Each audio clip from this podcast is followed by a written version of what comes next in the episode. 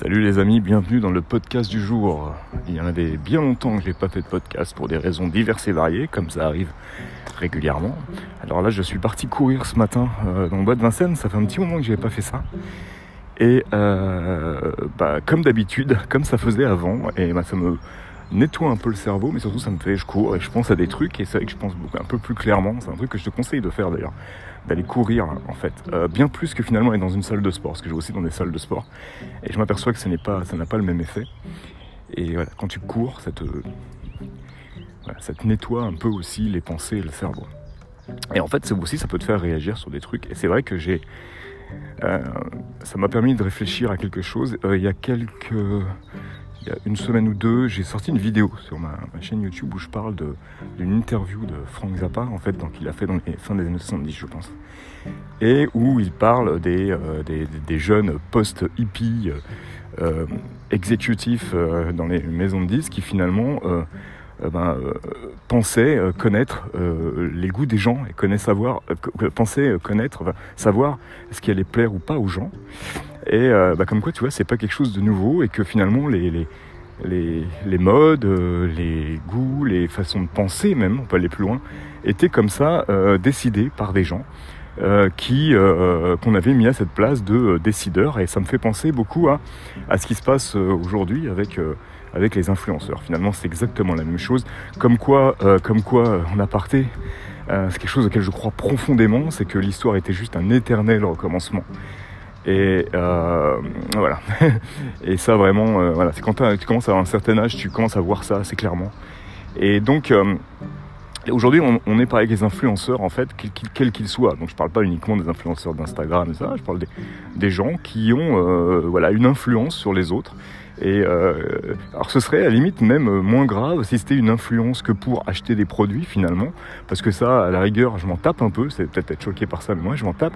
Mais là où ça devient vraiment dangereux, c'est quand ce sont des, influenceurs qui surtout influencent ta façon de penser et influencent tes goûts. C'est-à-dire qu'en fait, tu te retrouves face à une population euh, de gens qui suivent euh, ces influenceurs et qui sont incapables d'avoir des goûts par eux-mêmes qui sont incapables d'aller, euh, si je parle de la musique qui m'intéresse particulièrement, qui sont incapables d'aller découvrir des choses, qui sont incapables de sortir de ce qui est censé être euh, à la mode, ou en tout cas ce qui est censé être euh, ouais, branché, en tout cas ce qui est censé être bien, en fait. Et, quand tu discutes un peu, quand tu, quand tu creuses un peu, bah, tu t'aperçois que ce qui est censé être bien, c'est pas quelque chose que toi tu as décidé. C'est que c'est pas, t'as pas décidé un jour de, parce que tu as écouté, parce que tu as regardé, parce que tu, as creusé un peu le truc, parce que tu es peut-être un peu renseigné, et tu vas, euh, que tu as précisé parce que quelqu'un, quelque part, t'a dit ça, c'est bien.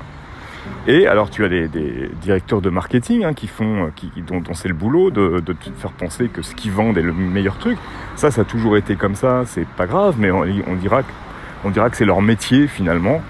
Et que, mais quand ce sont des gens qui sont juste des, des euh, youtubeurs, euh, instagrammeurs ou je ne sais quoi meurent, ah, je trouve que c'est super dangereux et surtout ça crée, on est vraiment dans une pauvreté euh, euh artistique, culturelle de plus en plus grande et, euh, et qu'il faut se battre contre ça. Et, et, moi en tant que faiseur de musique, en tant que compositeur, euh, c'est vrai que c'est un truc qui me pèse, j'évite de plus en plus d'y penser et surtout j'évite que ça justement m'influence euh, dans, mes choix de, composition et de création. Mais c'est vrai que du coup c'est très très très difficile d'aller euh, euh, voir quelqu'un et de lui faire écouter quelque chose que tu as fait par exemple sans qu'il y ait un point de comparaison avec des choses ou qu'alors qu'on me dise qu'on dise ben je comprends pas en fait. Et ça c'est des trucs qu'on m'a qu'on m'a dit moi, c'est qu'il y a une espèce de, réticence où bah, je, je comprends pas et quand tu, bah, tu comprends pas quoi, enfin, euh, bah, euh, parce que euh, c'est pas ce que j'ai l'habitude d'entendre. super, oui, mais justement, c'est ça qui est bien, non Peut-être de. bah, moi, en tout cas, moi personnellement, c'est pour ça que ça me, ça, ça, me tue un peu. C'est que moi, personnellement, ce qui me branche, ce qui me, ce qui me, ce qui m'excite, c'est justement de ne pas comprendre et d'essayer de comprendre, en fait, tu vois, d'être toujours dans cette position du, de la personne qui essaye de, creuser quelque chose et tout ça. Et là, en fait, euh, ben non, c'est euh, juste, euh, en gros, je prends pas, c'est pas ce que c'est pas ce qu'on m'a dit d'écouter, ce que m'a dit d'écouter Instagrammeur machin.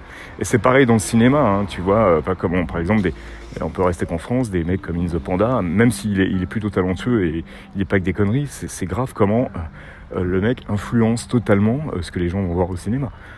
Alors qu'en fait, il n'a pas une, plus de légitimité que ça à le faire, si tu veux. Mais de toute façon, même encore plus loin, c'est que personne n'a de légitimité à, te dire quels doivent être tes goûts. Personne ne peut faire ça. La, seule personne qui peut, qui peut, qui peut te, qui peut te dire quoi apprécier ou ce qui peut ressentir des choses, c'est toi-même c'est toi-même. Quand tu vas voir un film, que tu regardes un tableau, que tu écoutes de la musique, que tu as un ressenti, c'est là où tu vas pouvoir dire ce ressenti, il m'est agréable, ou il m'est désagréable, etc. etc. Aujourd'hui, on n'est plus du tout là-dedans. Enfin, aujourd'hui. Tu vois, je me, trompe. Je suis un peu le vieux con, là, parce que c'était, ça fait longtemps que c'est comme ça. C'est qu'on a, du mal, l'être humain a de plus en plus de mal à se mettre sur le bord du chemin. Tu vois, ça c'est un truc qui me vient de la, de la, comment on appelle ça, de la méditation, j'ai un peu soufflé. Euh, voilà, il faut vraiment arriver à, faire un pas de côté.